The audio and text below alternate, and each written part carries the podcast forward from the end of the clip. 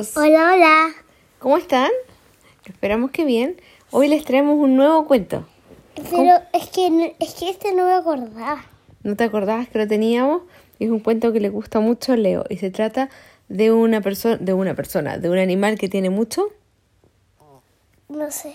¿No te acuerdas del, del cuento? No. Que tenía mucho miedo. Y, se- y no se bajaba la jabas. No lo cuentes antes, no spoilees. Ya, ya. Entonces les vamos a contar un cuento que se llama El koala que pudo. ¿Por Y la autora es Rachel Briggs. Esperamos les guste harto, pero no lo vayas contando antes que lo cuente, porque si no van a saber el final antes. Ya. En una tierra de ensueño en lo profundo de Australia, donde el viento era templado y el sol cálido brillaba, una tierra que las bestias eran libres y salvajes, Y él, Vivía- y él, y él se columpiaba. vivía Kevin, un koala hermoso escondido entre los ramajes. Ahí está Kevin. Era, él, él comía muchas hojas. Sí, pero no, no hables más de antes del libro, ¿ya? ¿Ok? Ya. No había en todo el mundo un ser más tierno que él, gris, suave y esponjoso, de la cabeza a los pies.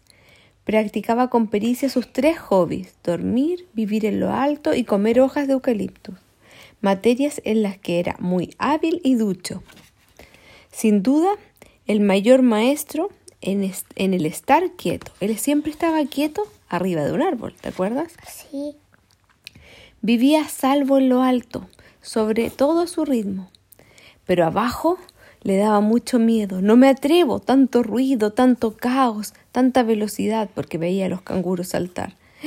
No, no, no, no, prefería quedarse arriba. Encaramado en su árbol, sentía seguridad. No se mostraba dispuesto de ninguna manera a bajar. Un día vino el tejón y lo llamó con un grito. ¡Hey, Kevin! ¿Por qué no bajas a jugar con los amigos? "Mm, no sé, contestó Kevin. Creo que es mejor que me quede aquí. Estoy muy ocupado. Lo siento, no puedo. "Oh". ¿Por qué no? le preguntaron los canguros, añadiendo No tienes nada que temer. Pero Kevin no era precisamente muy osado ¿Qué usaba? una persona que se atreve a hacer las cosas. "Mm, prefiero el árbol. Gracias por acordarse de mí. Mientras Kevin los miraba conversar, inventarse juegos, pensaba en parte, ojalá pudiera estar con ellos, porque ellos estaban abajo pasándolo bien y él miraba. Pero esas horas seguro que añoraría su hogar, porque se imaginaba que venía un tiburón, o sea, un cocodrilo y se lo comía. La aventura era un peligro y tendría que esperar. Cada vez que lo, lo lo invitaban respondía no, pues no quería arriesgarse. ¿Le causaba tanto miedo eso? Así fue su vida, del, eh, día tras día. Pasaban las semanas, los meses transcurrían, había lluvia, y Kevin seguía quieto mientras el mundo avanzaba. Pero un espantoso sonido una noche lo aguardaba.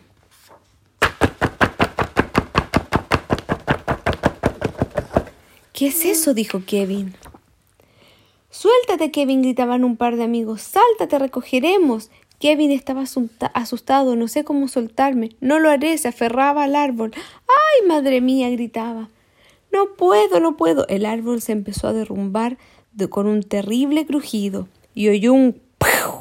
Kevin seguía en su sitio. ¿Qué había pasado? Un pájaro carpintero había hecho tira al árbol. Había golpeado hasta que el pájaro, hasta que el árbol se, se partió en dos.